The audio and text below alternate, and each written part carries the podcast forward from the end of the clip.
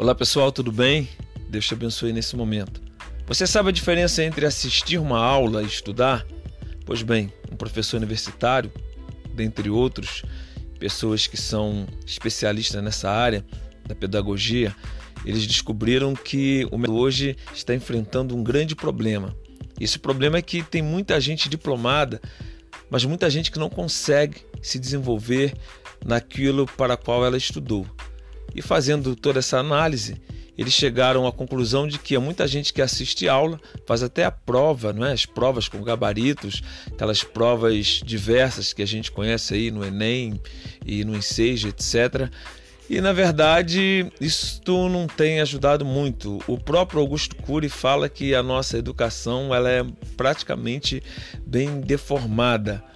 Porque existe uma questão poucos sabem que nós temos duas memórias. Uma é a memória de curto prazo e a outra é a memória de longo prazo. A memória de curto prazo é quando você vai numa sala de aula e você ouve o que o professor está falando, mas daqui a alguns dias, ou de repente até horas, se você não estiver muito concentrado, você vai esquecer. E tudo que a gente aprende precisa estar na memória de longo prazo. E para você gravar as coisas na memória de longo prazo, você precisa pegar aquele conteúdo da aula, e depois, em horário separado, você pegar uma caneta, pegar um papel, fazer uma revisão daquela matéria, anotar os principais pontos para que isso possa ir para sua memória de longo prazo e depois você até mesmo lembrar. Tem estas técnicas e outras, muitas outras que depois a gente vai falar também.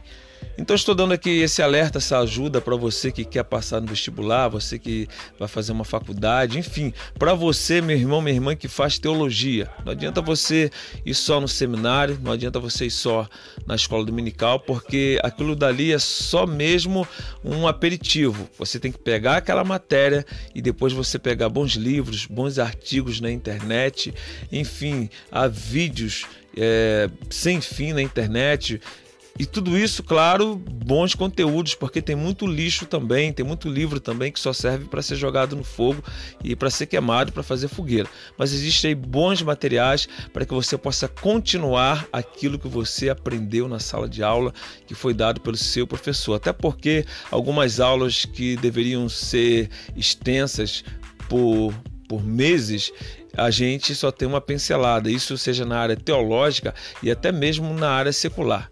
Mas hoje está aí os livros, está aí a internet, onde você pode pesquisar, onde você pode estudar. Finalizando, eu espero que você seja um estudante, não só um assistidor de aulas. Essa prática eu já faço há algum tempo. Na verdade, eu costumo dizer que o meu horário estudando fora das instituições é muito, muito, muito maior do que dentro das instituições. E assim a gente consegue memorizar, gravar bastante assunto. É claro que há coisas que a gente depois precisa relembrar. Mas fica aí essa dica para você: estude, é, passe em todas as provas e conte principalmente com a ajuda de Deus, porque eu tenho certeza de que Ele vai lembrar vai fazer você lembrar de tudo aquilo que você estudou. Se esforce. Olha, não adianta você querer estudar com 10 minutinhos, 15 minutinhos e ver televisão e conversar com os amiguinhos, não. Se você quer passar, se você realmente quer aprender, aprender, você precisa de dedicação. Isso aí pode ser duas horas, três horas ou até mais. Claro que às vezes com intervalos, porque ninguém fica estudando direto. Mas os melhores, é, as pessoas que mais hoje se destacaram em várias áreas, é, geralmente foram aquelas que estudaram e não só assistiram aulas. Deus abençoe a sua vida. Eu sou ele Maurício Batista do Portal Luz da Bíblia, mas a gente fala de saúde para o espírito, para a alma, para o corpo, principalmente para a nossa área mental. Aquele abraço. Se você achou interessante esse, esse post, você divulgue, compartilhe, tá bom? Você compartilhando conhecimento, você estará compartilhando a verdade e a verdade sempre nos liberta de cadeias mentais. Até o próximo.